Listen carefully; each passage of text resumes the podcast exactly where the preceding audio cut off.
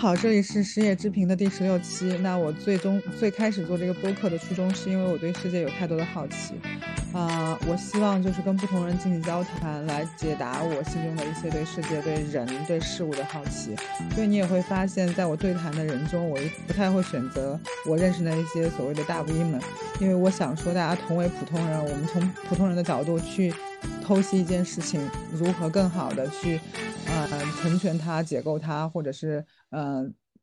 构造它。那今天的这位我从极客上挖来的朋友，是因为我觉得他每次在极客上剖析感情的问题都非常的鞭辟入里，而不是像很多人说的隔靴搔痒。如果渣男是一所学校的话，我觉得他在我心中就是。呃，博士毕业的学生，所以今天我想跟他来聊一聊有关感情的一些问题。我们这期的题目叫做“虽然被扎过，但依然很幸福”。那有请出我们今天的这位啊嘉宾，让他简单的做一个自我介绍。嗯，Hello，大家好，我是平凡而小透明的米卡。然后一句话介绍我自己的话，我是一个喜欢洞察人性，然后在事业和感情中堆都追求极致的体验的女子。嗯。对，因为我之前就是因为我其实啊，在极客上，嗯，我我我在极客上取关了很多大大吉，其实因为我会觉得大吉享受了某种光环，在很多时候说的话就没有那么的好玩儿，嗯，然后我就会我就关注很多奇奇怪怪的人，我也不知道我怎么关注你的，但我觉得你的每一条近期来的极客状态，我都是仔细阅读过的，是吗？对。不然我不会发出这个邀请的，因为 我因为很多人就会说我关注你了，有有人会私信我说我关注你了，你能不能关注我一下？啊，比如说今天早上还遇到一个人，但我就会发现他的很多内容是很偏颇的，或者是嗯，他即使尖锐，他那个尖锐的点也是一个在我看来是一个没有见过很多样本的那个尖锐，就他是不好玩的尖锐。所以你的那条状态我几乎都读过的。那昨天对昨天我发出这个邀请的时候，我觉得。我觉得是一个，就是到那个点上了，因为我观察你很久了，然后我觉得到那个点上了，我觉得就可以邀请一下这样。对，我被暗中窥探已久是吗？哦，对你被世互联网世间已久。我还有我还有这样的待遇没有？对，我觉得很多人会觉得说，呃，在互联网被世间是不是一个很坏的事情？我倒是不觉得，因为我觉得只要不是一个坏的用途或者坏的心眼儿去看。每一个样本可能我觉得都不算是一个坏事，而且在互联网时代，就是被世间和被就被误解，可能就是一个常态嘛。对，是的，有表达一定会存在被误解的可能。就是，是，所以我们来说说，嗯，被扎过的那些年，就是你是怎么被扎的，或者说你的一些被扎的经历，你可以拿出来分享的，你可以简单跟大家说说。我我觉得可能大家身边也或多或少遇到过不同程度的渣男。我反正经历过的相对来说比较糟糕的是一段，呃，表面看起来很很棒的婚姻生活，但其实，呃，冰山之下就是千疮百孔的吧。对，然后我经历的是，呃，婚内被劈腿，然后呃，前夫精神和身体双重出轨，然后在离婚之后还反复遭遇小三的电话骚扰，然后前夫可能甚至坐在他身边也不制止。对，这个那我我想我就很奇怪，就是小三已经得逞了，为什么还要这么不依不饶的去，就是追着你去，就是怎么讲就很奇怪嘛这个行为，因为他已经从某种程度上，不管是从物质上还是心理上，他都胜利了。对，但是他的心态是他最想得到的时候，我没有让给他，就他他没有在在乎说我的身份和他的身份之间有什么差异，他只只管他想要的，他有没有及时得到。然后他没有及时得到，他就觉得是我的错，就该就该骂我，我就值得被骂。嗯，可是很奇怪啊，就我觉得很奇怪，就是因为这个世界上不会所有事情都如你意啊，并且你是一个从某种程度从世俗角度来说，他都是一个非正义的角色嘛，就是他为什么能那么趾高气扬、理直气壮的去干这些事儿，就是在我看来是不被不能被理解的。对，然后就不能用常规的这个思路去解析渣男和这种渣女或者说小三他们的这个思维模式，因为在他们的世界当中，他们不会去做这种理性的逻辑判断的，他们只有一个标准，就是我想要的东西我都能获得，就是既要又要还要全都要，他们只有这样一个逻辑。可是我想知道一下，比如说你的前夫或你的那个那一任，他的。画像是一个什么样的画像呢？他是一个世俗上很好的一个男生吗？是世俗意义的，我的意思，就外在的。世俗意义上的交际花类型的男生，就是跟谁都能聊得很开心，然后不论男生女生都很喜欢跟他呃聊天，然后跟他交往，对，是这样。那你当初看上他的点是因为这一点吗？还是因为别的什么点？对对，因为我可能是对自己的需求是一个有非常清晰认知的人吧，就是我很。清楚的知道说，我想从感情的呃这个关系当中获得的能量是呃可能来自于对方跟我在比如说交流过程当中产生的这些火花。那首先他一定得是一个呃有趣的人，然后以及他呃聊天的过程当中，我们俩一来一回能变得让这个这个对话更有趣，可能才能够让我觉得哎可以继续试试看往下走。所以他是一定是符合这样的人物画像了。才会就我们俩能够建立一定的亲密关系，但是有这那你是怎么发现，或者说他什么时候开始，嗯，就是去去去身身体或者精神出轨呢？呃，因为看起来早期你们应该会非常的和谐，因为比如他也很能聊，你也很能聊，然后你们肯定都是有一些就是怎么讲这种交往啊，就是我的意思就是语言上可能聊得来的，那应该早期是会非常和谐的。其实我们两个的关系在呃离婚前半年之前都是特别好的，就可能他出轨与否跟我们两个之间的关系是否发生了变化，嗯，没有特别大的关联，而只是说他可能受到了外在的某种刺激，或者是有一个新的元素进入他生活了，然后他觉得哎这个也还挺不错的，但之前那个有不好吗？他也没觉得不好。只是啊，男人的思路就是，呃，不嫌多，不做选择，我都要。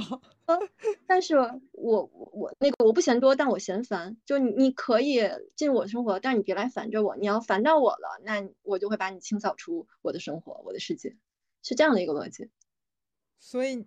所以是你烦了吗？在后面的表现？呃，后来的表现，其实他如果呃，就是他他出轨的这个行为没有导致我最后选择离婚，而反倒是面对着这个外来的呃角色，呃，他没有一个非常明确的态度和行为去呃去去做选择，或者说。嗯，他到底是选择维护哪一方，以及他选择继续留在婚内，还是说，呃，离开这段婚姻去组建新的家庭，或者说去去找他的世界？他没有做这样的选择，这个事情才是让我觉得这个男生不是一个值得依靠的男生，他没有那么大的一个责任感，没有担当，所以这才是我选择结束这段婚姻的一个根本的原因。但是，他到一刻其实都甚至不觉得说。呃，就他还在挽回，他觉得能不能就不离婚啊？这样的，嗯，就是他，我我我我可以这么理解这件事儿吗？就是他其实现在很多人都在外面有一些，就已婚都在外面有一些弯弯弯绕绕的东西，包括在极客上晚上也会看到一些有一些女生在抱怨说，她的另一半是一个已婚的画像或什么的画像。嗯，然后，嗯，其实你觉得说，好像在就这个时代，在外面有那些花花肠子的东西，其实还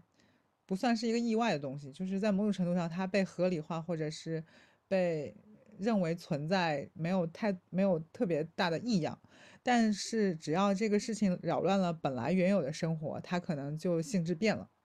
我是可以这么理解你的阐述吗？嗯，我觉得差不多类似吧，就因为他。就是他的这个行为其实是符合人性的，但是他是否对自己有足够的约束力，以及外界的诱惑有多大，这是不确定的。那可能这件事情出现了，然后他呃可能一时之间没有经受住诱惑，那他有没有办法？就是可能呃当比如说原配发现了，他会不会及时调整自己？那这就是他的能力问题了。那如果在这样的一个场景之下，他还是选择说啊，我我就是两边都吊着，那我觉得这种人就不值得再继续投入是精力和感情。对，那我我我认同，我我我认为说人性本身是因是不不值得或者怎么说，它是考验断的，不可考验的啊，不可凝望的那个深渊。对对，是的，就是我不可能说反人性，我去要求说啊，你跟我结婚了，你一辈子不能出轨，我从来没有这么想。而我其实是在结婚之前就跟他说，呃，就是我我允许我接受任何一种可能性，但是呃，我只就是我只要求一点，就是当你觉得嗯你呃无法承担得起，就是结婚的时候那些誓词里说到那些话了，你做不到了，那你告诉我，然后我们两个再咱们两个再去协商一种呃更好的解决方式。我觉得会不会是因为你太独立、太明事理、太懂事了，所以给了他很多的这种操作空间啊？嗯，也有？可能。就是因为如果有一些人管得非常严，说如果你十点钟不回家，或者你的工资卡不上交，然后你这些东西都没有给到我，他们他们就会管得很严。我相信从你的描述里面，你肯定也是不交工资卡，对他没有什么行为上约束的。会不会呃因为你太懂事、太理解了，所以反倒给他一个很大的空间去操作很多事情？嗯，我觉得不是，就是像我之前的婚姻，他的工资卡是他主动上交的，然后我啊，也不是太管，因为我的观念里面，管是管不住一个人的，反倒认同。生更负面的效效果。就比如说，其嗯，实男人很常见的就是回家回家呃那个下班儿回家到家楼底下还要在车里坐一会儿抽支烟，然后再叹口气再上楼，我觉得这个是非常符合人性的。但是如果你要是对他的呃限制约束条件越多，可能他越不想回家，越想逃离。就是就是管男生 这个字不知道对不对，就是管自己嗯，的呃先生或者丈夫的要诀，就是像放风筝一样，对吧？那个线要在你手里，但你也不能拽太死。哎，我觉得我我之前的婚姻当中，可能前面几年的幸福感是来源于他感觉自己被需要了，而不是被，啊，就是我的需要本身对他而言是一种隐形的约束，就他能感觉到说，哎，老婆对我是有需要的，他需要呃，老婆想想让我在家当中承担一个呃老公的形象，然后每天要扫地。要做家务，要洗碗，这是他要承担的一些职责。那因为这些职责，以及可能我会有一些索取，呃，可能呃每天要求抱抱亲亲、举高高这种的，然后就 呃呃，他在这段关系当中是一种舒适的感受。那其实他为什么会想逃离呢？他一定不想逃离。是。嗯然后这只是一个吧，就是你因为你只遇到过一，你你如果遇到过一个，还还可能还不够那个，是不是还啊，有其他的。样本？对，对，还有就比如说，嗯、可能轻一点的，就是我有认识过一个前任，是我们俩认识的时候，他虚报年龄，然后在交往的时候会下意识的隐瞒行踪，而且还会各种画饼。对，这是一个，虚报年龄的是往上报了还是往下报了？就他他是八三年的，但是他会跟我说他八六年的，然后到哦，在一块儿，我都没有发现，他都没有告诉我。还是我去他家有一次打扫房间的时候，在他家那个沙发的夹缝中发现了一张他去医院的挂号单，然后上面写着年龄，就就就推算一下是八三的，我都惊了。我心想这是他吗？然后我就拿那个挂号单就去问他，我说我说所以你到底是哪年的？他才就他很觉得若无其事，没什么大不了的，说哦。我我我确实八三的，我说那你之前干嘛告诉我是八六的呀？他说哦我不记得了，那可能说错了吧。男生也那么在意年纪吗？我觉得女生还挺在意的，男生也会那么在意年纪吗？他不讲的嗯，原因是因为觉得跟你的年龄差太大了，他要刻意制造出一些小的年龄差，让你不要那么的从内心上嫌弃他吗？还是什么？呃，我觉得这方面因素有，还有一层因素就是，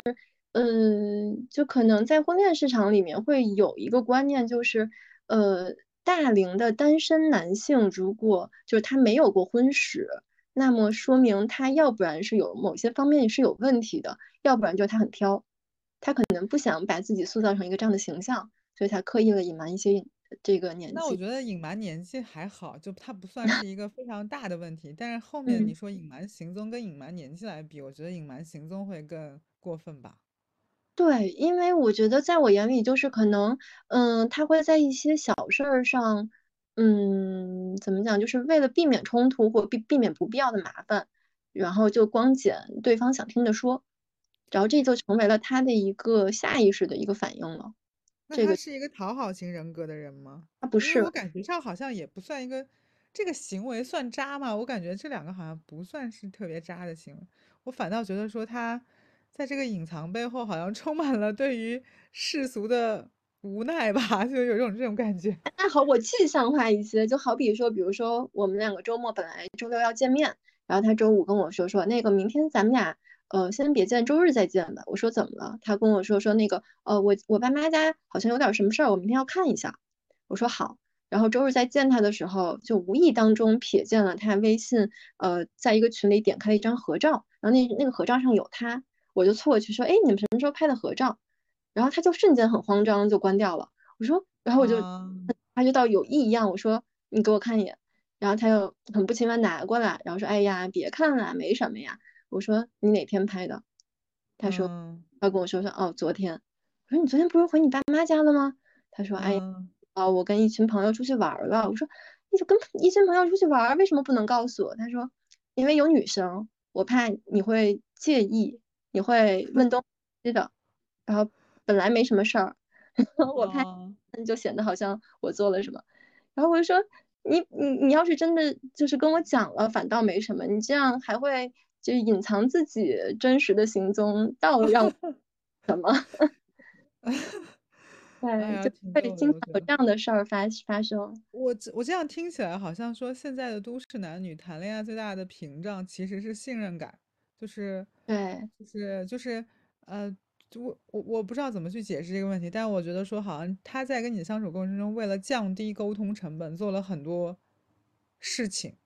比如对，说嗯嗯隐瞒年纪，比如说隐瞒他的行踪，就他为了就不要惹出过多的麻烦，他好像做了很多隐藏的事情。但好，我我也不知道这个事情能不能算得上去是渣，就是 我我我真的觉得这个事情能不能算上去渣，是因为我觉得他可能有太多的，我我对这个人没有画像，没有了解，就是感觉他好像有太多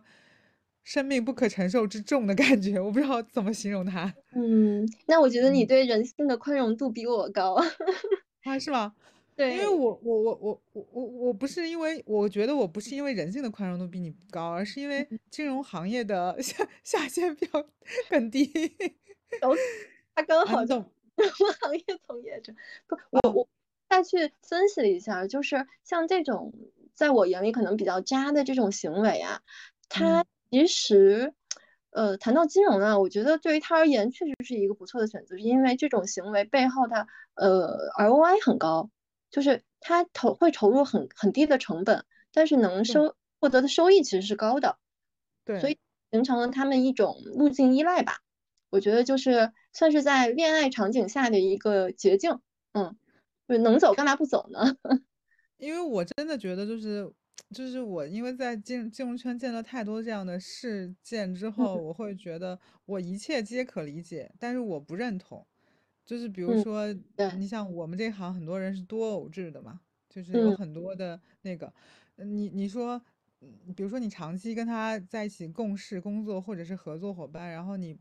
你不认同又如何呢？就是你还是嗯，得跟他在一起工作，对吧？你不能说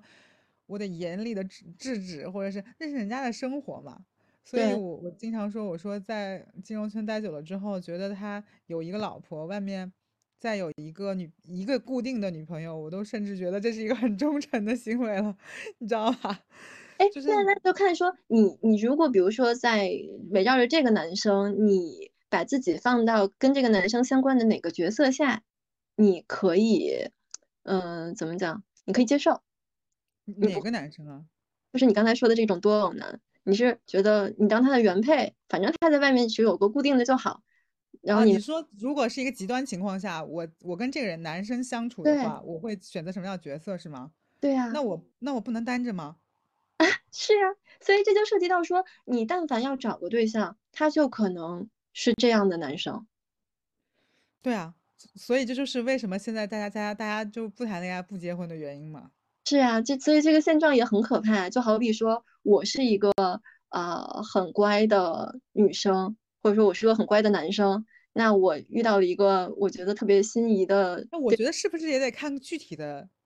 对象是谁？就是如嗯果是如果是比如说就这种优质所谓的优质的金融男，他嗯可能有一些特质，对吧？比如他学霸，然后多金，然后他呃什么世俗那些东西符号他都有了，你做嗯，出什么样的选择？我觉得可可能还是得看人，就是因为你跟这个人是怎么样，在什么情况下更能产生一种默契和稳定的结构，你才会选择怎么样跟他相处模式。如果说这个人是非常浪漫的文艺男，你可能觉得说，如果做他的老婆得多辛苦啊，对哎，吧？觉得就像你刚才说的，就是他可能是一个很有很高学历，然后呃有很高收入的这样一个金融男，就是他有很强的光环的，但他在你这儿是加分的吗？一定是加分的，对吧？啊，不是，哦，不是吗？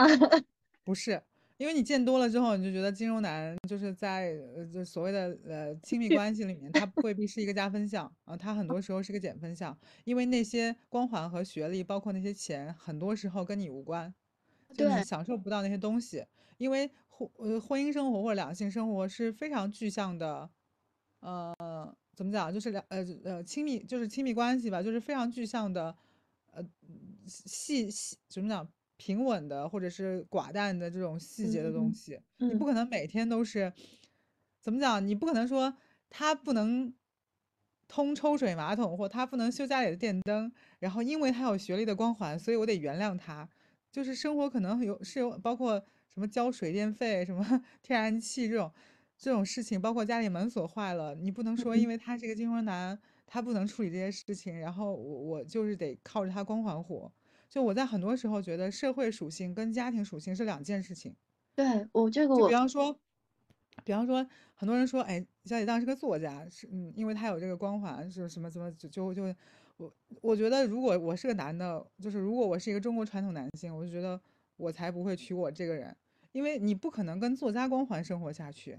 嗯可能大部分的中国男性更希望是这个人温柔，这人做家务非常好，这人带小孩一嗯把好嗯手。那我嗯这这些我都不行。嗯你懂吗？所以我觉得说，你不要跟光环过日子，你要跟他在这个具体的跟你的相处的生活中投入了什么样的，不是说的，是做的东西更靠谱。嗯他也不是靠我节每个节庆日都去给你啊、什么一个很很贵的礼物，就就是一个很好的东西。我不知道，可能每个人诉求不一样，有的人觉得说你只要 每个节庆日送我一个很贵的礼物就很好了。嗯，但是这又是一个很难，就好比说，比如说我在想要去开始一段关系的时候，我首先要我呃我要接触各式各样的男生，那我在接触这些男生当中，哪些人会更容易吸引到我的注意？我不可能说我看到的是他呃很很会很会做家务的这一面，那可能更多的就是我第一眼看到的就是他的光环，尤其是现在呃大部分社交平台其实他在呃指导一个人去写自己的资料的时候，就是在教你怎么去秀你的羽毛，怎么去展示你的光环。所以所以我，所以我，所以我觉得场景很重，就是认识的场景是挺重要的。就对，如果说你在一些纯社交的场合，就或者纯相亲的场合，所有人嗯，都把自己的条件都当成牌一样打出去的时候，反倒你跟他在一起相处久了之后，你见他的那一刻，就是他人生在你面前最光辉的时刻，后面的每走一步，都在去掉那个光环。对，是的。但所以我，我觉得是说，我虽然说见到了各式各样的男生，但我还能够呃很拥有很高的幸福指数的一个很根本的，就是我很清楚的知道自己要什么，就是我觉得可能说到了关键点，就是，嗯。呃，女女生要清楚的知道自己要什么，这个比较关键，而不是因为那个男生有什么，所以我才爱上他。对，因为其实，嗯，如果就是你没有很清晰的有一个自我认知的时候，你会非常容易被对方看起来很有我的条件去带跑，然后你就会陷到这个呃迷雾当中，然后无法走出来，然后就觉得哎呀，我有有一场梦，做一做梦也挺好的，但可能这个梦就是一个 很支离破碎的梦，所以还是要呃花一点时间去去了解自己到底要什么，然后很且啊，对，我觉得第一，首嗯先知道自己要什么，其次就是我我我我是觉得说，你可能，嗯、得，我不知道，得制造一些事情来发现这个人，呃，是就是更深层次的，比如说他情绪稳定啊，他嗯对于你的解决问题的能力啊，他对于他对于很多诉求的反馈啊，嗯啊，然后包括很多人说出去旅行或者是做一些任务，才能看出对方什么样的。嗯，比嗯如说你说你你们俩出去，假设你们俩出去玩儿，然后呃，可能因为你的冒失，你忘了带一样什么东西。嗯那可能他当下的那种极端反馈，可能就是他在遇到事情的那个真实反馈，而不是平时刚认识的时候两个人装出来的反馈。可能两个人刚认识装出来的反馈都是礼貌、友好、耐斯，对吧？但对，是很多极端环境，他的那个当下反应是装不来的，他可能就是很容易发火，很容易暴怒，然后面对很多问题先数先就是情绪先行，而解决问题不先行。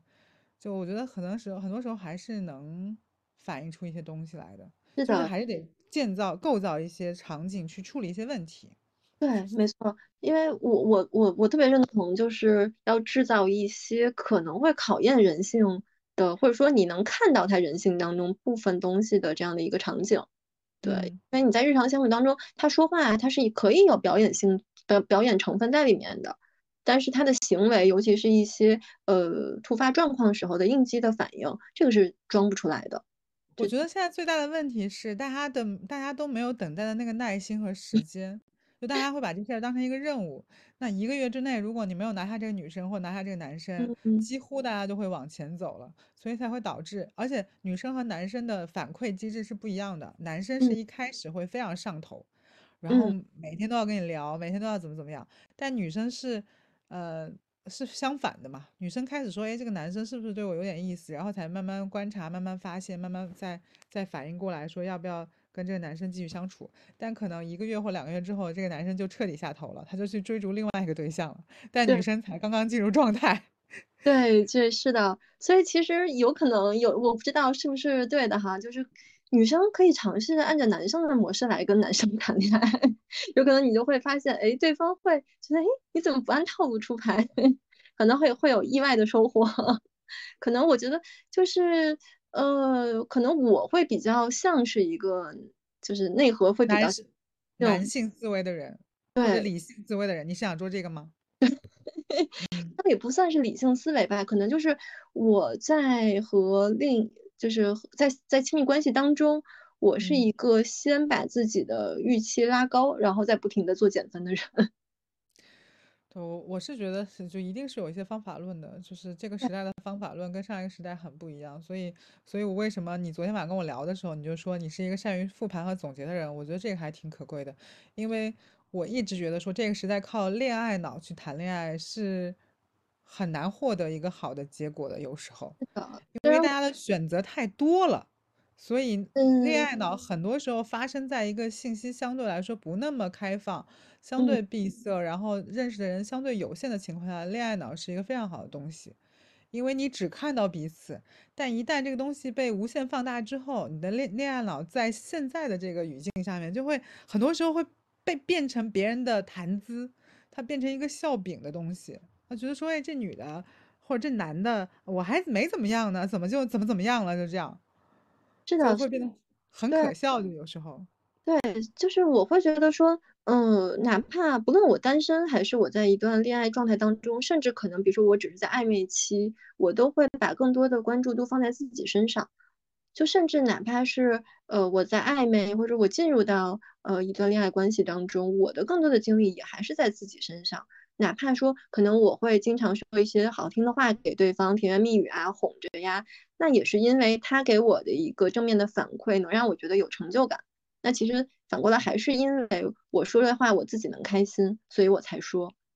所以，而而且这，我觉得这个可能很也也也也也有一定的所谓的，这这里面我觉得影射到两个意识，第一个是管理意识，嗯其实它是一个管理性的思路嘛，对吧？他就是他，嗯，怎么讲？就是他他者吧，就怎么讲？就是我看到他者的诉求，他给了我正反馈，我要同样回于正反正反馈，这样。然后还有可能就是怎么讲？就是我觉得有时候中国女生好像觉得特别要呃矜持什么的，好像反倒是所谓的矜持，啊，在这个时代就就是因为他要说我我喜欢什么我不说，对吧？我有什么反馈我也不讲，对吧？嗯然后反而就是男生就觉得没有耐性，你肯定就是不喜欢我，然后就走掉了。嗯，对，这个其实我觉得是这样，就是一个人有没有耐性，应该是建立在说他对你有没有这个所谓的建立这个依赖的程度之上。就如果你们两个，比如说有呃过往的相处当中有共同制造一些特别美好的回忆，让他觉得是很甜蜜的，然后这种呃回忆积累的多了，其实嗯反过来是会约束到他，他会觉得说，那我要不要因为一件很小的事情产生了矛盾或者产生了分歧，我就离开你？就如果前面的这样子的感情的浓度不高的话，那他确实分分钟就可以换一个人。所以就是，所以就是现在就感觉就是换换对象、换女朋友，好像变得会异常容易，就是因为其实，呃，我们会发现，我自己觉得说，很多人谈恋爱，他会像一个，是，公式化的谈恋爱，就是什么时候嗯。见面，什么时候吃饭，什么时候看电影，什么时候嗯走进正式的第一步，什么时候同居，它好像都是有一个时间条那样子的。就是就是几乎这个时间条是跟着你们的荷尔蒙反应走的，大部分时候。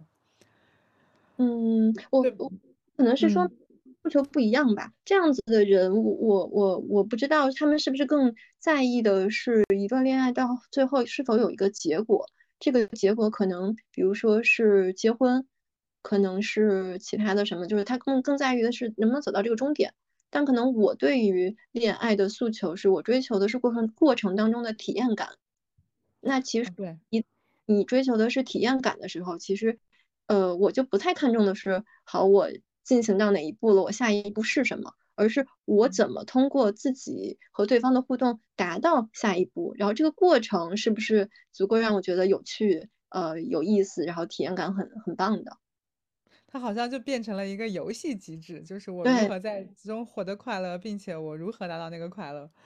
对。这个，对吧？这是一个游戏化的思维，我觉得。所以我觉得是心态特别重要，就是你怎么去看待这个事情。就是我我自己理解是说，可能有几种心态吧。比如说，一种很常规的是托付心态，就是我觉得我跟这个人建立呃这个这个这个亲密关系，我是想说给我的未来找一个归宿。那这种心态是最不可取的。然后因为你不可能要求说，在一个良性亲密关系里面去解决掉你没有解决的问题，就是其实很，多时候托付是一个偷懒的表现，就是是的，我不想解决这些问题，我有一个人帮我解决这些问题，对，嗯。就其实，呃，这某种程度上就是很偷懒，把你把本来应该是自我关注的这部分，呃，放到的是说你希望让别人来帮你完成你该做的这个，对，这也会导致一个问题，就是说，通这个女生对于那个男她的伴侣，嗯嗯，不管是男生女生啊，就对嗯，她的伴侣的要求是极高的，因为她期待的是一个偷懒的，就是问题解决者嘛。但对，是你每个人的能力模板都有自己缺陷，他可能只擅长，比如说这个人只擅长，呃，处理一些动手的活儿，这个人只擅长说，呃，去解决一些，比如说对外交流的活，他不可能，很少有人说我能百分之百充当你的铠甲勇士，所有的东西我都能帮你解决掉。所以你会发现，女生有一旦有这个心态，她对于男性要求是极高的。但是很多时候，这个女性越是这种偷懒的女性，可能她自己的自身条件也可能不不怎么样，有的时候，因为她，就是偷懒，所以她才会要找一个足够强大的人。可是，首先你不要期望说自己没解决的问题让别人帮你解决，其次就是说对方就是大部分人都是普通人，不会说满足你的所有诉求的。没错，而且这样反倒会给对方很大的压力。其实我觉得要要换成是我，我识别出对方有这种意图了，可能我拔腿就跑。所以我觉得这，种特别不好。但是后面嗯。有两种心态，我觉得是可能是对应了不同的诉求，然后呃，相对来说，我觉得都是可以的。就是另一类有一类是我觉得是筛选的心态，就好比刚才说会呃制造一些考验呀，制造一些挑战，看看他符不符合自己的择偶框架。然后是否嗯是想要的人这一类，我觉得是可以的。而且他嗯，其实可能在相处了三个月、四个月，就基本上能确定说，呃，是不是你想找这样的人了。然后还有一一种心态，我觉得可能比较符合我的心境，是一种呃这叫怎么说玩玩伴儿的一个心态，就是我们两个建立亲密关系，对，更多就是哎你开心我开心就好了，啊 不要顾虑。那这种这种心态加上就是你对于这个感情是有清晰的一个目标的，就你知道自己想从这段关系当中获得什么，那其实你就不太会存在不切实际的幻想，就好比说啊我希望。呃，抓着个救命稻草能帮我摆脱我的困境，就不太会有这种这样的一个一个预期了。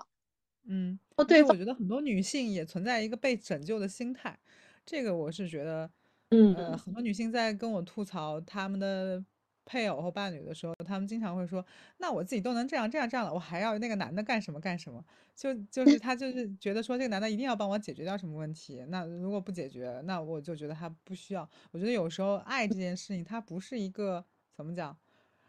哎，它不是一个怎么就是你要不断你你你你你要有回馈的心态，你不能说我就不断索取。对，这就相当于就好比说，可能我去菜场，我花了五块钱，我能买。呃，两斤土豆，但是在恋爱当中，我不知道怎么去衡量这个呃付出和就是怎么去衡量精神消费的这个投入和和和收获。对，所以呃，然后我们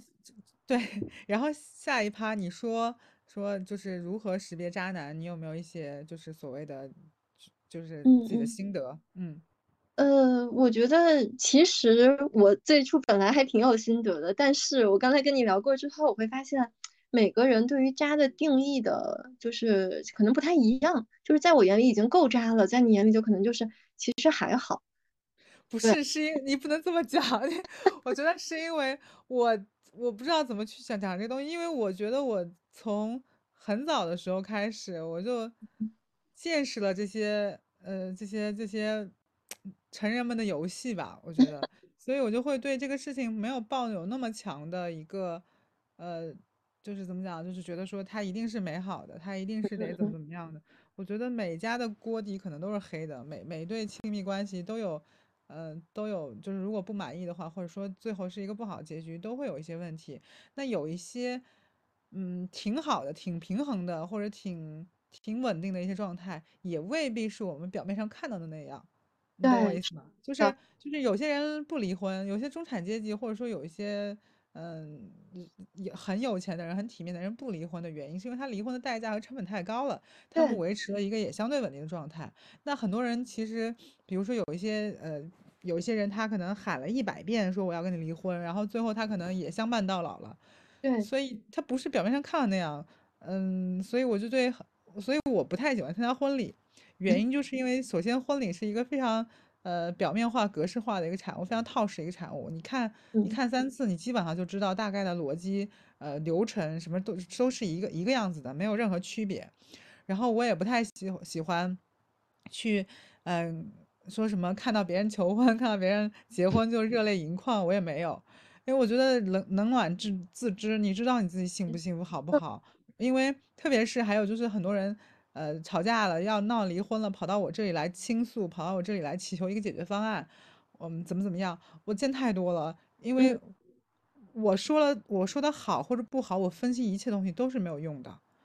最后很可能我是个坏人。我分析了半天，我说你，呃，你自己最好自己想清楚，不要每次都吵架，每次都闹到我这里来。我说你们俩过日子，不是我过日子。但很多时候我可能就充当一个坏人，因为他们可能回家之后就和好了。在下一次吵架来又来找你，那你说我说好还是说坏呢？我觉得对于我一个个人来讲，我的自我保护就是我什么都不说是最好的，要么我就劝分。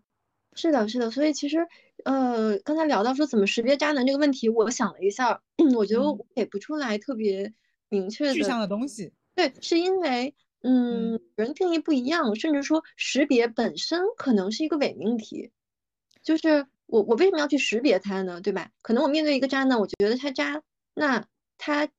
嗯扎的是我不在意的点，那我也能接受。无非就是你面对一个这样子的人的时候，呃，首先我觉得很多姑娘是可能做不到你这么清醒，你知道，她见识没那么多，那可能她需要多见一些人，她才能收收集不同的样本和素材，才知道说，哦，我面对这样的人，那他是渣还是不渣，我有个定义。但是如果假如说我没有这么多素材样本的时候，你的呃自己的内心的。嗯反馈或者你身体的反馈，其实是最直接的。就是你跟这个人相处，你有没有觉得是舒服自在，是不是愉快的一种状态？如果会让你觉得很内耗、很不自在，那甚至都不用去鉴别说他是不是渣男，那可能呃去去调整你们两个之间的关系是一个不错的手段。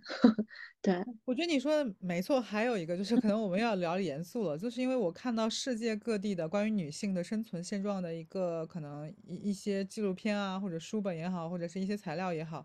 我会发现就是说，呃，很多人，嗯，很多女性离了婚之后的日子并不好过，嗯，特别是一些更下沉的，比如说三四线、三四五六线城市的女性。就是因为我刚才跟你开开场的时候也讲了，说，呃，独立几乎又是在一线城市、一二线城市里展开的，可能更更下沉的女性并不具备这个。个人的实力和能力去说，我觉得我看不爽，我就要跟你离婚。因为在 N 呃日本的 NHK 有一个纪录片叫《女性贫困》，他就讲说女性在跟男性分手之后，然后因为社会对女性的惯有的歧视，她找不到好的工作，她也找不到一份稳定的工作，所以她就在不断打零工，会导致呃男生通常就是一拍拍屁股就走人，孩子一定留给女性的，所以所以会导致女性就是抚养几个孩子，因为国外可能不限制生生生育。的个数嘛，对吧？他可能就没有办法养得起这些孩子，然后这些女生就常年在一个很窘迫的情况下生活，这辈子都这样子。然后他们的女性，他们的孩子因为没有办法受到好的教育，然后没有办法去学校里进行一个好的，就是就是见到好的人，反正他们就在他们那个阶层里面一直打转。然后就又造就了新的贫困，所以我就觉得说，我当我见识了很多样本之后，我并不觉得说，如果你内心不舒服，然后你也不具备独立抚养子女能力，就你一定得离婚。所以我对于，而且很多时候你会发现，离婚和不离婚对于不同女性来讲，她的内心的感受是不一样的。就像，呃，怎么讲，六零后、五零后。呃，甚至七零后的夫妻来讲，他们即使是知道在外面你有一些什么情况，我有些什么情况，他也会选择不离婚的原因，就是因为他们觉得在传统的婚姻模式下，我能保证一个社会舆论的一个最稳定状态。哎，一旦你离婚了或者被抛弃了，就是他们的那个小区或他们那个村子，他们那个小的团体里面，你一定会被别人戳着脊梁骨骂的。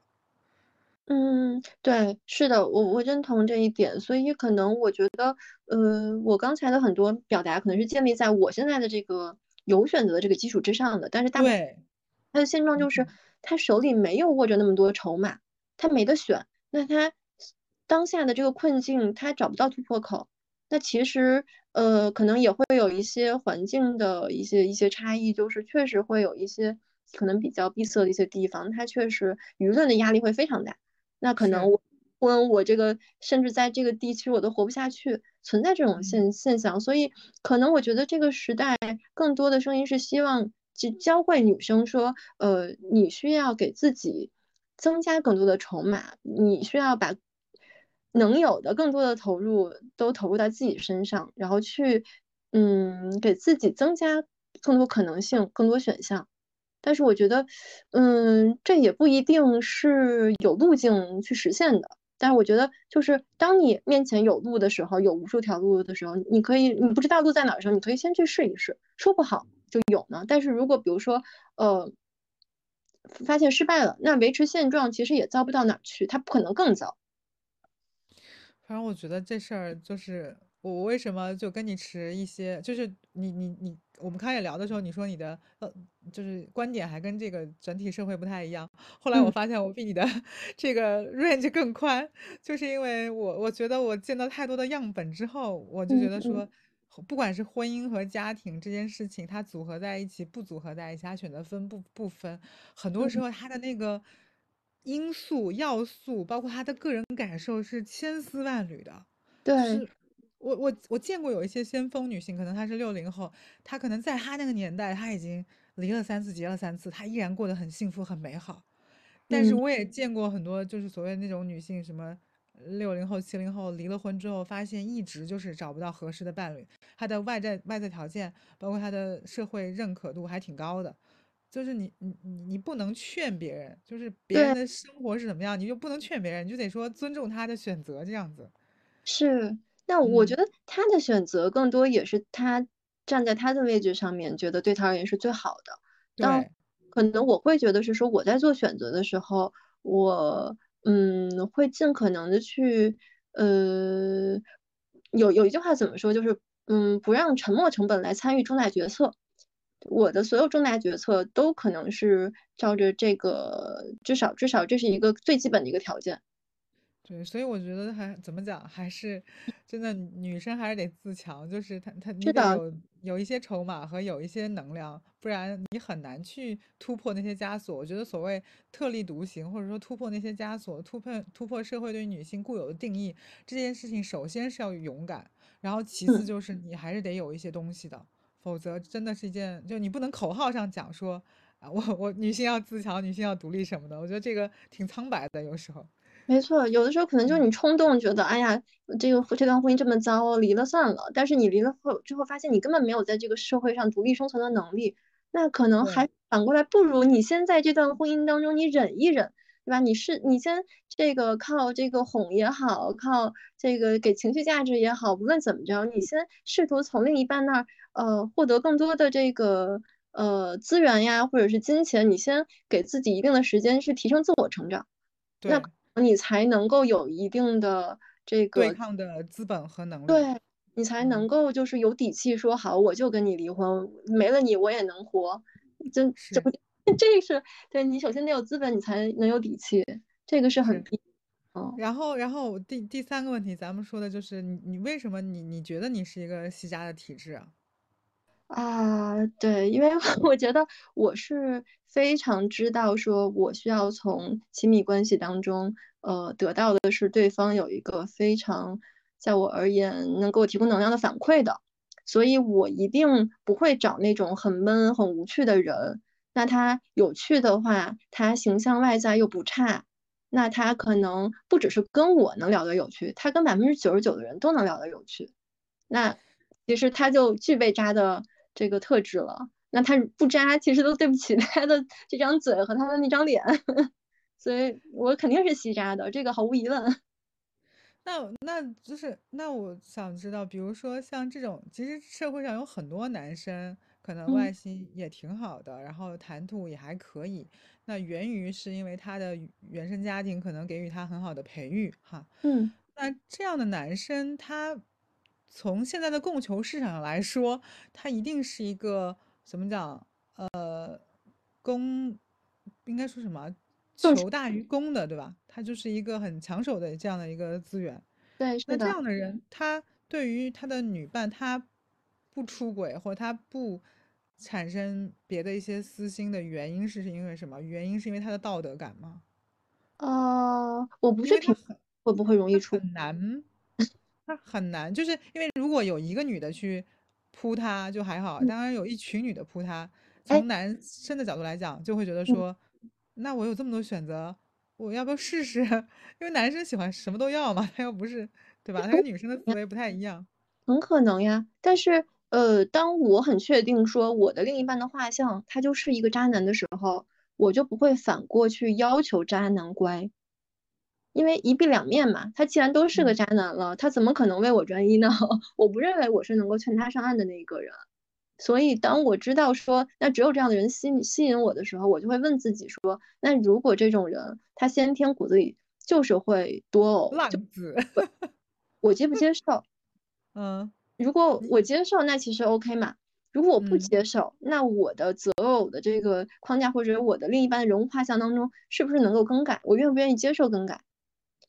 就只有这两个选项，我不可能要。现在有无更改嘛？因为你不能呃一直就是人不通常来说人不是喜欢一个人，人是喜欢一类人，就是那一类人都会因为就是就都会受到他的一些喜欢嘛，对吧？的，那比如说你已经在一类人上就吃过一些连续的苦了，你自己有没有说我换一个思路去经营一段关系，或者我换一类人去经营一段关系呢？呃，没有。没有吗？对，我清晰的知道我自己的需要是什么，而且其实，你昨天跟我说的那个案例不算是嗯你的换思路吗？嗯、呃，哪个案例？昨天你跟我说的那个，你说你在某种某某个关系的实践里面去找了找以前你不不那么喜哦欢的哦，男那是。一个我觉得是一种尝试吧，就是嗯，算是一种先锋实验的那种感觉，就是我在尝试看看，说我能不能爱上我原本就是不会爱的，就是不在我择偶框架的这样的人，我发现我能做到，但是他，我觉得是说我验证了说我有这样的能力，但不代表我有这样的意愿。明白。我的意愿是很，就一个人的意愿，它形成了就很难轻易被改变，它可能就是一种下意识的一个反应。但是我具备，就是可能当我没不太爱一个人的时候，呃，我会想办法让自己更爱他，这个能力我是具备的。那他就是我在什么时候我去应用这个能力的一个问题了。那如果说按照你这样的择偶标准的话，假嗯设我们不假设我们把婚姻作为一个呃最终实现的一个呃亲密关系的毕业，或者说这个这个一嗯个一个里程嗯。milestone，对，然后这样的话，那嗯你不就是会反复陷入到你的前面的这个行为逻辑里面去吗？嗯，很有可能，就大概率哈，很有可能。对，是的，但是男人是分阶段的，就是啊，男男人的，其实男人的眼里基本上只有一个核心的主干，就比如说，嗯大部分男人在二十多岁的时候眼里只有女人，到嗯，了可 能二十五岁，是二姐，是十十十几岁的时候就开始这样了。对对，就十几岁、二十几岁的时候眼里只有女人，到二十五，可能二十五岁进入职场了之后眼里只有工作，到了嗯自己有一定社会地位了、有一定金钱的时候，可能在往上爬的这个难度很高的时候，眼里就变成又又又回归到女人身上了。所以可我在嗯遇到不同阶段的男人的时候，我接受他的可能是渣，但是我也需要去判断说他现在眼里有的是什么。就好比说我我最近认识的弟弟，他肯定是海王无疑的，但是他就会跟我说啊，年轻的时候其实都该玩的都玩过了，多漂亮的妹子也都玩过了，其实现在也不会觉得说有什么意思，反倒现在对他而言，赚钱去增加自己的经济实力也好，社会地位也好，是他认为更有性价比的事儿，然后也能更带来刺激这种成就感的事儿。嗯，那你可以呃，就是比想就是就你觉得在你过往交往的对象中，就比如说弟弟和呃大叔或者哥哥这一类的，你你会觉嗯得有什么样在感受上有什么样的区别吗？嗯，区别其实跟年年龄的关联不大，跟他内心的那个角色、内心的那个内在小孩是有关联的。就是嗯跟我在，嗯比如说我们两个已经，他已经，呃，对我没有那么强的防备心了，他表现状态其实跟真实的年龄差别是不大的。但是，比如说他的内心到底是一个，嗯，呃，是一个很包容的一个一个形象，还是一个对于所有人都有很强戒备心的一个形象？这个其实是与与生俱来的，就他不同年龄都会展现出这一面。所以就是不会说像现在很多媒体里面讲说跟弟弟谈恋爱会更觉得好玩儿一点，嗯。就是趣味性会更高一点儿，然后就是对，我觉得可能跟弟弟谈恋爱趣味性更高的原因在于他们没那么忙，他们有更多陪你。他 随时随地可以呼叫到位，是吗？对，是的，因为弟弟，你想他如果好，他在上学的时候，他肯定大把的时间。他如果毕业嗯了，他呃有上进心，他一定会把更大的精力投入在工作事业上，他也没有时间去陪你玩，反倒可能需要这个妹子，就姐姐来提供情绪价值，也有可能。那当就是如果他已经步入社会了，还有那么那么多时间精力的话，说明他没那么强事业心。明白，这好像也佐证了，就是其实你还是有一一定的这种鉴别，就是男男生的一些方法的，就是支离破碎的，其实也能看出来。所以，我之前给你的评价，我说我觉得你就是看问题挺犀利的，但是你身段还是软的，就是你其实是可以，呃，就比如说很多男生说，就是女生得装一装，装个柔弱啊，装个什么温柔，装个什么可爱，什么粘人什么的，我觉得你这些都可以做到的。但是你其实思想上面还是挺独立自我，有有自己的那套东西的，我觉得。啊，可能对我而言，就是我对身段很软，你让我呃可跪可舔，然后可哄，然后我也 一天到华贵完全完全就是毫不思索，是吧？对，但是我的所有的行为都是服务于一个每一个目的的，就是我通过这些开心了。判断我，我觉得首先是我需要通过这些行为判断他你到底是个什么样的人，然后我判清楚了之后再去看，说我我还呃有没有这个意愿和动力继续这样对你。就如果我判断出好，你之前那些什么画的饼都是就就就纯纯是个饼而已，那可能我在我我在下一步我就会觉得我没有必要在再在你这儿浪费时间，我这些。甜言蜜语，我跟谁说不是说呀？干嘛非在你这儿耗着呢？对，但是有说法就是最高端的猎物猎人都是以猎物的身份，这就是姐姐姐姐的方法论。就姐姐还是比妹妹要懂一些方法论的。但是我是妹妹，很多时候谈恋爱完全就是恋爱脑，就是你跟她聊的话题，你都觉得你不想给她分析。啊啊呃，我会呈现出恋爱脑的状态，是为了让对方卸下心防。这是 很，这就是扮猪吃老虎，好吗？呃，是吧？所以一定要清醒。我也有不清醒的时候，就是一上来可能就真的恋爱脑了。你会发现那些什么刚才所所谓的那些理论都不复存在。我就想说，不管老娘就是要谈一段纯甜的恋爱。然后发现呢？结果呢？结果就是很很不很就很糟糕。反正根本跟甜一毛钱关系都没有。就是你看。我我真的觉得就是还是就是反正我我自己觉得就是很多嗯小女生过来问我的时候，就是因为她是纯靠恋爱脑谈恋爱，然后最后都挺闹的，就是乱七八糟的那种。就即使是维系，她可能维系这一年也是支离破碎的，她可能没有一个完整的幸福状态，就可能一直处于争吵啊，或者是反正就是乱七八糟的。所以所以我就觉得有时候我会觉得他们来跟我谈这些心事的时候，我都懒得回，因为。就那套东西，你已经听太多人讲过了，讲。对，毕竟年纪小，该经历、该走的路都是要走的，该吃的苦头都是要吃的。我问一个题外话哈，我问一个题外话，就是你会有危机感，说我到了一定年纪之后，然后我会觉得说，哦，我是不是在婚恋市场上还有足够多的竞争力？嗯，你会有这种危机感吗？嗯。呃，可能之前偶尔会有这么一丝危机感飘过，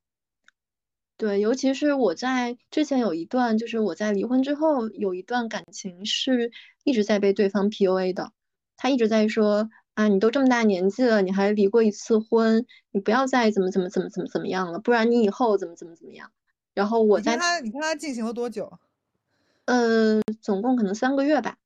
哦，那还好，那还算。比较早的脱离苦海，对，但是那三个月其实每天都在经历这样子的拉扯，他可能就是站在一个非常居高临下的一个视角下去来批判你。那你后来走出来的感受是如何的？就觉得说，嗯，反正老娘是这样了，你还能把我怎么样？哇，走出非常的痛苦，因为像我之前，哪怕是比如说。有有过五六年的感情，我可能从这样的感情当中走出来，也就一两个月的时间。但是上一就是三个月的这段持续被 PUA 的这段感情，我走出来花了四个月的时间。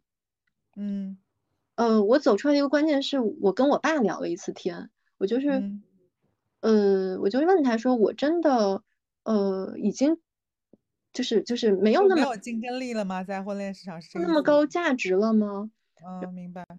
我爸可能就是会很惊讶，为什么，呃，我会说出这样的话，因为这不可能。以前对于以前的我而言，这完全不可能是我会说的话。然后他就会跟我说说，你要正视自己的价值，别人对你的任何评价都是建立在他们之上的。他们第一，那不能妨碍，就是你是一个高价值者，就不要被他们拉水。然后我后来就觉得，确实这样内耗是无意义的。那根本点在于。我就去寻找说我的价值到底体现在哪儿，就是事业上的价值和我在情感关系当中的价值都在哪儿，那我如何能够体现出来？这可能是我需要去面对的一个议题，尤其是三十加，可能在婚恋市场上，呃，没有年龄优势的时候，如何能够更快速的去让你感兴趣的男人看男生看到你身上的闪光点，你的价值，这个是特别重要的一个一个点。因为我因为我为什么问这个问题，是因为嗯嗯，我身边很多人就是可能刚结婚就离了，我我不知道原因是什么，或者说 呃结婚可能结了半年一年就离了，很多这样的人。而且我最近屡次收到这样的信息，我会觉得说太脆弱了，怎么周围人就都刚结就离，刚结就离，刚结就甚至没有一个说我相处了，比如说超过个两年然后再离的，好像身边都没有。然后我就会觉得有有一点，呃，疑惑是，呃，男生可能在他们这个年纪离了婚还好，而且加上很多男生可能，呃，比如说有一些外在的光环，他可能还是比较有话语权的吧，应该就是在婚恋市场。但嗯女生就同样的条件，女生就会不一样嘛，你懂我说的意思，我并没有在歧视哈，就是就是社会观念会这么认为。然后我周围的女生朋友们就有一些就会觉得说。嗯，我我我这样可能就他很难走出来，他会沉浸。嗯在对于自我的攻击和否定里面，就是觉得嗯我被。离婚了，就一定是我自身不优秀、不好，不不被社会的主流价值观认可，或者是我有哪些做的不好的地方，他就会不断自我攻击。但有一些人可能就是他就是进入到另一个极端，就是他不断的约会，不断的呃跟不同的男生呃就不停的约会，他可能就是广撒网的一种情况，觉得说我要再一次的呃去去去找到我的市场，找到我的话语权。然后嗯我觉得你刚刚说那段你的情况，就是你刚离婚，然后又找了一个男生 PUA 你，我觉得嗯可能那个是造成你当下的那个短期的这个负面的。怎么讲负面的这个状态的一个主要的导火索，因为其实你某种程度上被两次否定嘛。呃，那我那我就不止被两次否定了，我被哦好多哦哦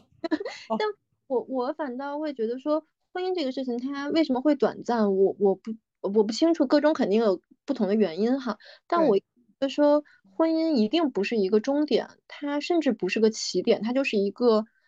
选择，就是一个中间的一个很稀松平常的一个一个节点。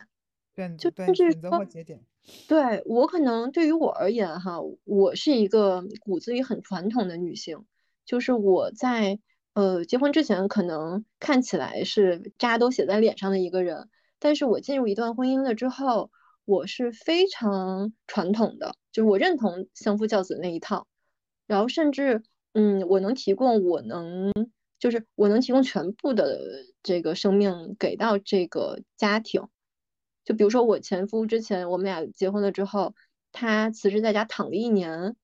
我就又赚钱养家，又回家洗衣做饭，都是我，然后我也不会觉得有什么。啊，对，但我觉得可能，那我那我突然间理解了你前夫的心态，就是因为你太好了，我跟你说。然后他经历了，我我不知道，我觉得他可能是想说我要翻一篇儿重新开始。但是但是我在思考，我我有反思说，为什么我能做到这些？因为我有一个，不论我做什么，我有一个非常强的一个信念，就是我做的一切都是为了我自己，而不是为了我之外的任何人。我觉得就是呃是那句话，就是我对你好，是因为我好，很多时候并不是因为你怎么怎么样，就是只只是我单纯的觉得出于我的良心，或出于我的道德感的恪守，或出于我的一切，我觉得这个事情是我本本人出于我自我的意愿去做这样一件事情，跟对方的任何他他对方是什么样的人可能都没有关系。对，是的，就就我我我 我跟前夫结婚之前，他觉得我是一个呃很会聊的人，然后他很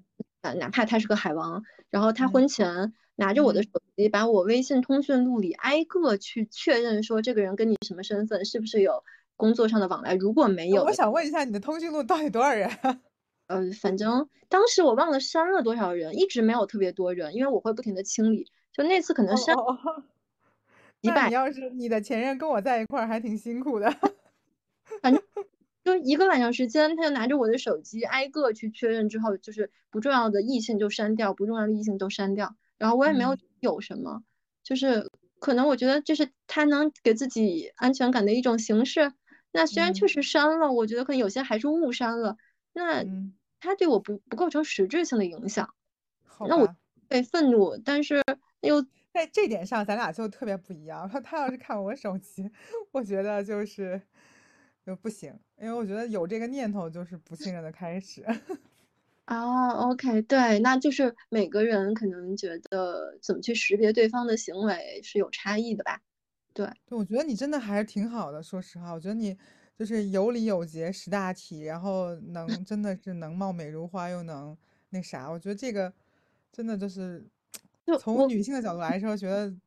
太好了，实在是。但是男性可能觉得说，就是因为你太好了，所以我就觉得我我增加出轨的概率吗？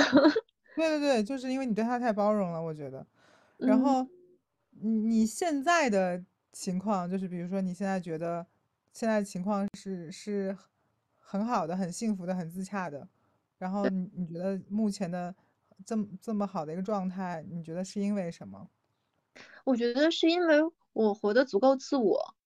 就是嗯，我没有我我会很我能识别出我自己的坏情绪，但是我会想办法让他们尽快从我的世界离开，然后我会所以你你情绪管理非常好，就是你也并不嗯排斥你的负面情绪，因为我一直觉得说这个社会太把负面情绪当一个怎么讲洪水猛兽了。嗯嗯是的。呃，我觉得人，你你需要有各种各样的情绪，这才构成了一个完整的你。所以，呃，是这个难过也好，开心也好，它都是情绪的一种。那反正我难过了，我就是撕心裂肺的哭，那能又又能怎么样呢？无非就是多费两张纸巾嘛，对吧？我我对这个世界造不成任何伤害，那就哭。是，我甚至还还有过，就是坐在大马路上撕心裂肺的哭，然后每一个路过的路人都投来异样的眼光，我就会骂回去。我说看什么看，没见过人哭吗？对，没见过美女哭吗？这样。对，就是我觉得那个那一时刻就关注自己的情绪就好了，不需要去在意别人的情绪。但是我会觉得那种状态我自己很不喜欢，所以我会想各种各样的方式去回到一个我会爱上自己的一种状态。明白，但，我我我会，觉得说，就是你嗯我我是觉得就是如果哭啊或者什么情绪的发泄，我真的觉得非常重要，因为嗯。很多人就现在太在意别人的眼光了，觉得自己是不是这样不理性啊？因为受过高等教育的人特别容易自我 PUA，就我这样会不会不理性啊？我这样会不会不可爱啊？我这样会不会不好啊什么的？但我觉得，呃，赌就是他就是如果坏情绪来了。发就是要比赌来的更好一些，就是你得释放出来，或者你得转移出去，你不能老堵在内心里面，因为现在人压力太大了。如果，你的坏情绪一定要堵在那儿，那你真的很容易就是造成身体的一些不好的反馈，比如说得癌症啊，或者是什么肿瘤啊之类的东西。是的，是的。我觉得可能过去就我经历上一个 PUA 男的时候，他经常会说：“米卡，你能不能情绪稳定一点？你能不能就是不要发脾气什么的？”但是他没有看到，就是他我发脾气的场景，大部分都是他在对我冷暴力的这样的一个时刻。对，就是这样的。我觉得男生有一个很讨厌的东西，就是你不能能不能不要这样？但本质上来说，你的坏脾气是因为他的当时的反应促对，刺激了你产生坏的情绪。是的，然后，然后我当时就会想说，是不是真的我情绪非常的不稳定？后来我在就是结束这段关系之后，逐渐再去调整自己的时候，才意识到说我不是情绪不稳定，我只是有情绪。而且一定是，我觉得有种，嗯就是人，你不可能无缘无故的情绪不好，就是你一定会受到外界刺激或者某个东西的对，是的，碰到你了，然后你才会产生一些不好的东西。那这个也也不是，因为有一些男生在跟女生相处的时候，常常处理方式、处理问题的方式不够不够细腻，或者说不嗯，够呃不够温和，然后就会比较简单粗暴，所以在这个时候，他反倒能刺激出女性一些不好的情绪出来。然后男性又会转转头 PUA 说你能不，能好好管理你的情绪？但，嗯，就是这个东西一定是双向的，他不会，说就你就男生和女生都是互为镜子的，就是你是嗯，我的镜子，我是你的镜子，你对我情绪上面产生了一些冷暴力或者 PUA，他一定会在我身上产生一些不好的东西。这个不好的东西可以是情绪，也可以是身体的一些变化，可以是任何东西，我觉得。是的，是的。所以那那那那种状态下，其实让整个人都非常的痛苦，而且会陷到一个就是你不会跳出来去看说到底是我错了还是他错了，你就会反复的觉得那是不是我真的情绪不稳定？但你看，你就是个好女孩儿，因为所有的好女孩儿都会说是不是我有问题，但对，是疯批就会说一定是别人的问题。对，后来我就意识到了，就真的就是一定是别人的问题。你就先先给自己确定了这个框架，就是但凡我不开心，那一定是别人的事儿，跟我无关。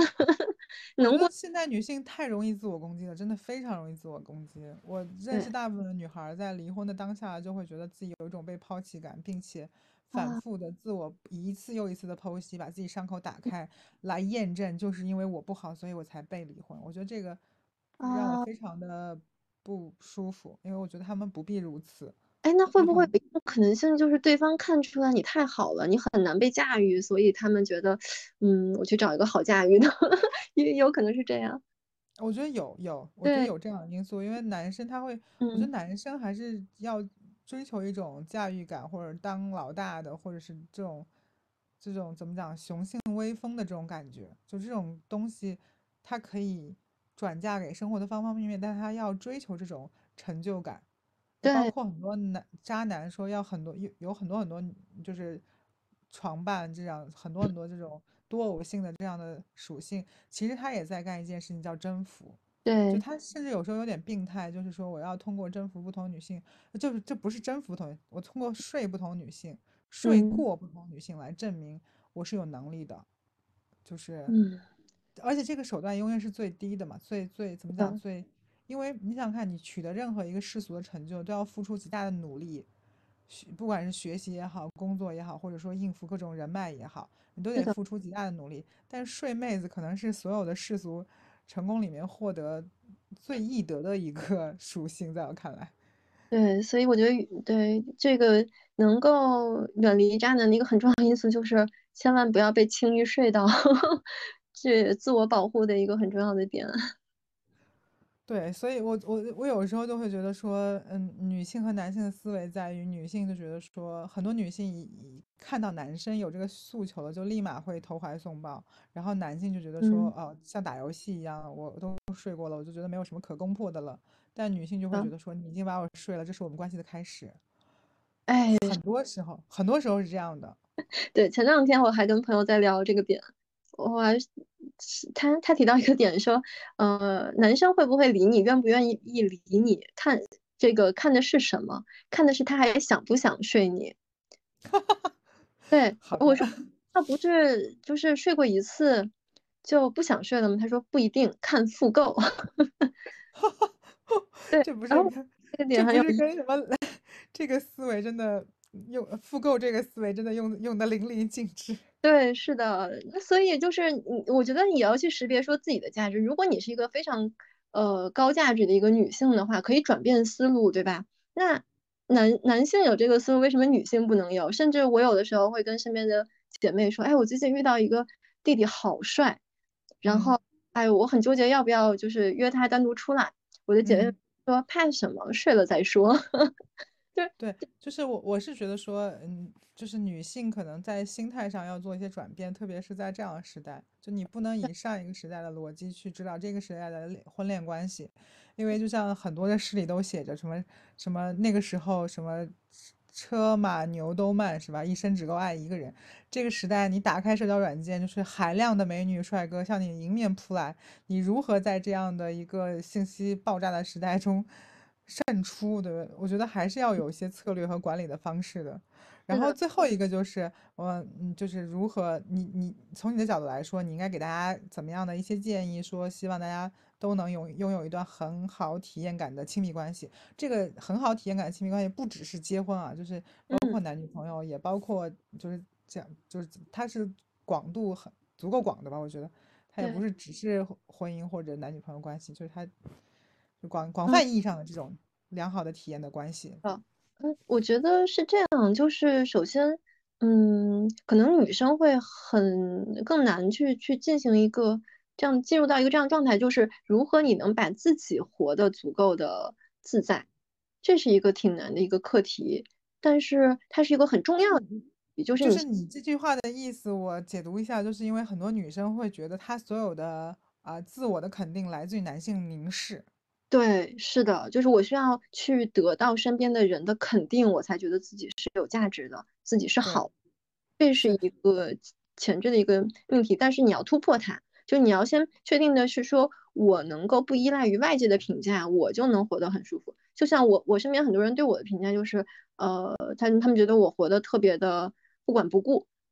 反倒是这样的一种状态特别吸引他们。那我就会觉得说，我也不在乎我吸引不吸引你们，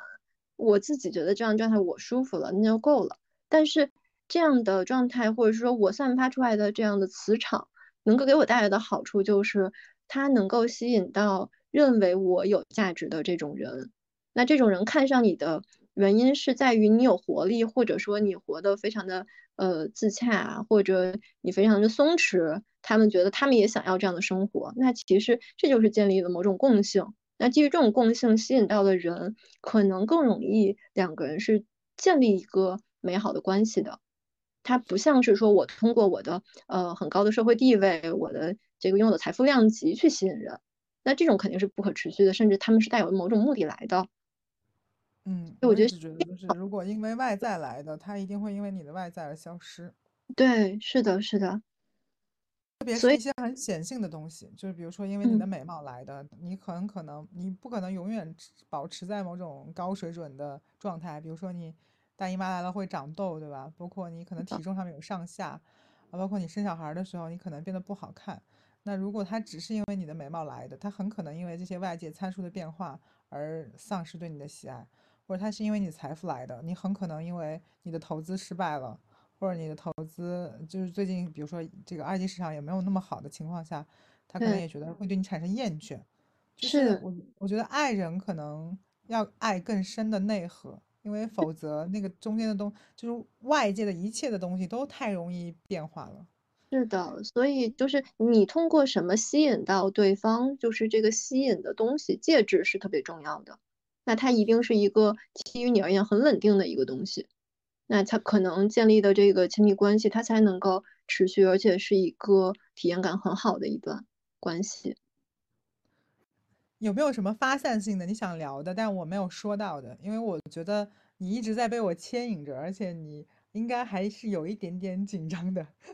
我觉得哈。就是你有没有想放开来讲的？就是我还没有提到的东西。我觉得，嗯，可能有一个点哈，是我一线城市对就是婚恋场景或者说在交友的社交场景对女性没有那么友好。就我不知道你有没有察觉到，就是呃，就是可能抢手的男生特别的稀少，但是你会发现优质的女生特别多，就造成了可能本来没那么优质的男生。因为身边可挑的女生太多了，他就非常的鼻孔看人，但反倒是妹子会觉得，哎呀，自己竞争力那么低，怎么办？会有这样的焦虑。那这个东西好像也没有这个问题，好像似乎也没有办法一时半会儿去解决，或者说它是一个广泛性的社会性问题，你你好像很难去解决这个问题。我觉得可能只能从自自身条件、自身的情况出发，就是你得。我我觉得可能就是得扩大这个面，哎，我我的思路不太一样。嗯，你的思路，那你说，嗯，我觉得，我觉得这就像，嗯，我之前的工作经历，我是在这个招聘平台做产品经理，然后我们面对的一个很苦恼的一个事情，就是大家特别不会写简历，哪怕他再优秀，他简历写出来就是一坨垃圾。然后在社交平台上，其实大部分人类似。就是他不知道如何展示自己，呃，最光鲜的一面，然后这就造成指导这个实践应该怎么去做呢？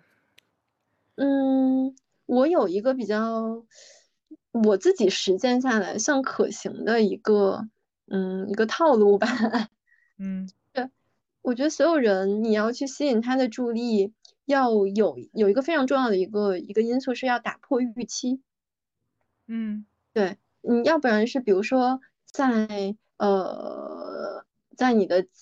简你的资料当中，比如社交软件上你的资料当中，去营造出一个跟你的形象跟你的照片很不一样的一个特质，反差萌吗？对 对，所以反差是很能打动大部分人的。那我们就太难了，我们没有反差，我们就是 单一的人设。或者就是可能在聊天的时候，你能让对方对你产生好奇心，这是惊喜感和意外感，是这个意思吗？对对，是的。然后嗯这种反倒是让对方能够，因为呃就像就像刚才说到的嘛，你在社交社交平台上一天能面对几百号、上千号人，那你怎么能够让他快速的就能对你产生这个好奇，然后想进一步去跟你做更深层次的了解？是，或者就是比如说线下的场景，在你觉得呃你最喜欢或者是最能展现你人格魅力的地方 进行社交。对，对，我觉得这些都挺管用的，都我是非就喜欢常好的。嗯，我就喜欢去酒吧，一个人去酒吧，坐在吧台，然后跟酒那个 bartender 聊天，然后说不好旁边就会坐一个也喜欢喝酒的男生，然后他如果就是符合我的对外在的要求的时候，就我可能跟 bartender 聊一聊聊，然后就会带到他，然后就开始跟他聊，然后就我觉得你有没有想过，你开一个视频号就讲什么都市男女恋爱技巧之类的东西？我觉得我还我还不够格，是，还在不停的学习，但是我可能会有一些，就这个其实是一来一回的，就是我会去找到说，哎，我的哪句话对方给了一个不太一样的反应，那我就会顺着这个话题继续聊下去，但是我也不聊深，就可能是，让对方还会有一些想象空间，那可能就嗯。哦啊，我们再去聊一些别的话题，或者说再就是更更更更多的接触，然后再去嗯让他让互相再去进行探索。嗯，我明白了，就是我觉得就是在不管是在哪种场合，我觉得表达力是一个很重要的因素，因为你会发现你其实你不管是搭讪的技巧，或者说整整个制造场景的技巧，其实你其实都有有意无意中提到的表达力。比如说你说你要说跟他产生一些关联，但是你不要聊得过深。因为我一直觉得说，在很多时候话多是消解性吸引力的。就一个人如果真的滔滔不绝的一直在那说，然后不给别人反馈的机会和嗯这个时间，然后就会觉得说顿时，而且就他不断的输出他自我怎么样，自我怎么样，很可嗯能就会这个对于他的好奇心就一下子变从本来三十，最后变到零，可能。对，然后或者还有一个还有一种套路是说，当两个人可能聊到你觉得你对他有一定的了解的时候，但是呃，就可能探索不出更多的话题的时候，我有一个 独家独门小秘诀，就是嗯。可能你给他一个一一一句相对来说抽象一些的定义，就是我虽然我这这这对，这还是表达力和观察，就是这这些软实力的一个体现。其但是实，你可以先总结出几条，就比如说啊，我嗯。虽然认识你时间还挺短的，但是我觉得你，比如说我会想说啊，我觉得，嗯，你你内心一定是住了一个什么什么什么样的小孩儿，或者是你内心绝对住了一个怎么怎么怎么样的小恶魔，然后你就这 小恶魔，我说说，所以我说的对吗？他说你先说说看，我再说我说的对不对？然后我说那就下之类这哦，样。明白。我我知道，就是就是，首先就是你的话你的问问句不是一个，就是它一定是一个怎么讲？它是一个问句形式，它不是一个陈述句的形式。你有没有发现？因为问句才能把话题进行延展开来，但如，果陈述句就是真的就是把话聊死了嘛，就是对。对吧？嗯，男人会觉得说，呃，他们期待的是一个从内心里面，呃，懂他们的人，所以这个 对，这就，提到了一个点，就是所谓情绪价值。我会觉得说，情嗯绪价值是一个非常高阶的能力，就是嗯它是一种你需要去非常善于察言观色，而且换位思考，能嗯知道对方想听什么，还能说到对方心坎儿里的这样的一种能力。那嗯，对，我觉得，就除了会聊天儿之外，你还能非常的去识别出对方的深层次的。情绪诉求，对吧？对对对，所以嗯。是需要你有一些跳出框架、跳出基本的常规套路之外的一些试探性的一些话术的，你才能勾出。这个这这就是已经用脑子在就是在谈恋爱或者在探索一些关系了，这还不是说一些表面的，就是就荷尔蒙的这种绽放什么的，他其实在用一个上帝视角进行一些关系的探索。我我觉得对，都是要先要用动脑子的，就好比其实找工作，你我觉得我就我就一向是把谈恋爱的这个前面的求偶期，或者是嗯。说暧阶段当成是找工作前面的求职期，它有大的相似性，就是我需要不不停的去呃试探对方的需求，他的底线，然后我们两个是在一个充分博博弈的一个状态下的。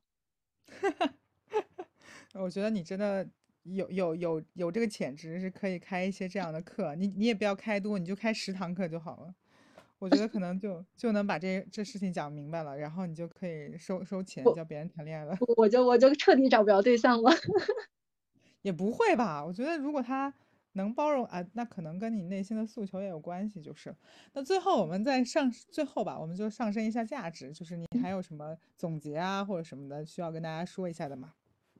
呃，我觉得就是不论当下是不是在一段亲密关系当中。呃，我觉得最核心的还是要先经营好自己，让自己能够活得很开心、有成长，然后得到自己来自于自己的滋养是非常重要的。对于个人而言，对于这个两个人的亲密关系而言都是非常重要的事情。所以一定不要忽视对自我的投入和自我成长。嗯。对，我觉得最后一句话就是我我在极客上应该也写过，我觉得就是首先你得自己更加自洽，是一个完整的、相对完整的圆，就是你的内核够稳定的时候，这个时候看似你最不需要爱情，其实也是建立一段亲密关系最好的时候，因为你只有自己足够稳定了，然后再去去用这种稳定的内核去寻找另外一个也是自己自洽。具有一个稳定源的这样的一个人，可能那个时候你这个亲密关系的建立才是最好的时候，而不是我觉得有时候所谓的虐恋更像是两个都不完整、很破碎的人去拯救另外一个就是不完整、很破碎的人，然后两个破碎人最后就是稀碎。所以我觉得内核稳定和自我完整，包括自我认可，就是这种东西还挺重要的。是的，是的，而且一定不要抱着这个拯救别人的心态，遇到遇到渣男拔腿就绝对没错。嗯，对，而且我觉得很多女生就会觉得说这个不一样，我在他心目中不一样。其实很多时候男生经历了那么多女生之后，嗯，很多女生对于他来讲都一样，你懂我意思吗？就是你很很多女生就不是那个特别的那个，但女生在谈恋爱的时候就会觉得说我是最特别那个，其实很多时候不是。因为即使你们结婚了，或者领证了，或者怎么样生小孩了，也未必见得你就是他心中最好的那个所谓的红玫瑰或白玫瑰。就我觉得，就放弃这种想法，说我是最特别那个。嗯，对，不要做别人最特别的那个，做自己心里最特别的那个就好了。好的，好的。我觉得最后一句话已经上升了一个就是高度了，对，已经很很很很好的上升了价值。那我们今天就这样吧，谢谢你。嗯，好，谢谢小野酱，期待有下。嗯，好，拜拜，拜拜。